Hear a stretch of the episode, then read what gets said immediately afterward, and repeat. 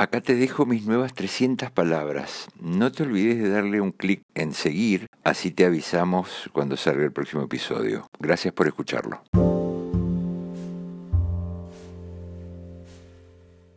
Siempre que veo niños en la tele, me acuerdo de ese capítulo de la niñera en el que un nenito de smoking se acerca a la mesa de la malísima de la señorita Babok y le hace una rutina cortita de tap y la muy guarra lo empuja y le dice, sal de aquí, niño sin talento. Gran chiste, pero tremendo.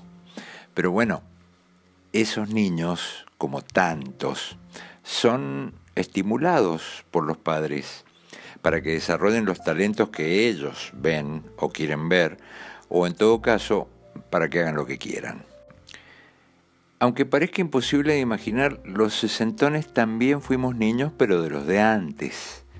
Nos grababan desde la primaria ese serás lo que debas ser o si no, no serás nada. ¡Wow! Nada. Es muchísimo eso, ¿no? Serás nada. Uf. Muy heavy, pero ¿quién le iba a discutir a un megalómano con suerte como San Martín? Che, prócer, dame un par de ejemplos de eso de no ser nada, le dirían los pibes de hoy.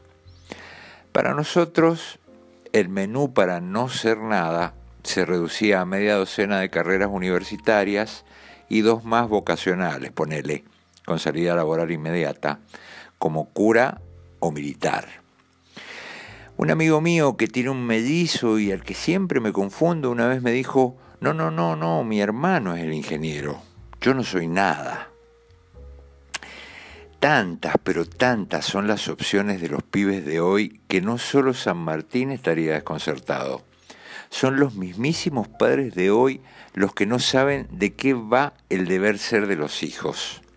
Es que la división del trabajo se recontratomizó. Y lo que para ellos es una pelotudez, para los chicos es una vocación. ¿Y qué hace tu hijo? Nada, estudia para sommelier de queso, se recibe este año, Dios quiera. todo bien, está todo bien. No preguntes qué querés ser, sino qué querés hacer cada día de tu vida.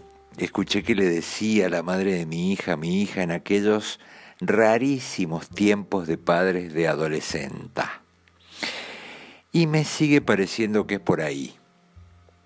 En todo caso, se sobrellevan mejor los fracasos haciendo lo que te gusta que los éxitos en lo que no te gusta.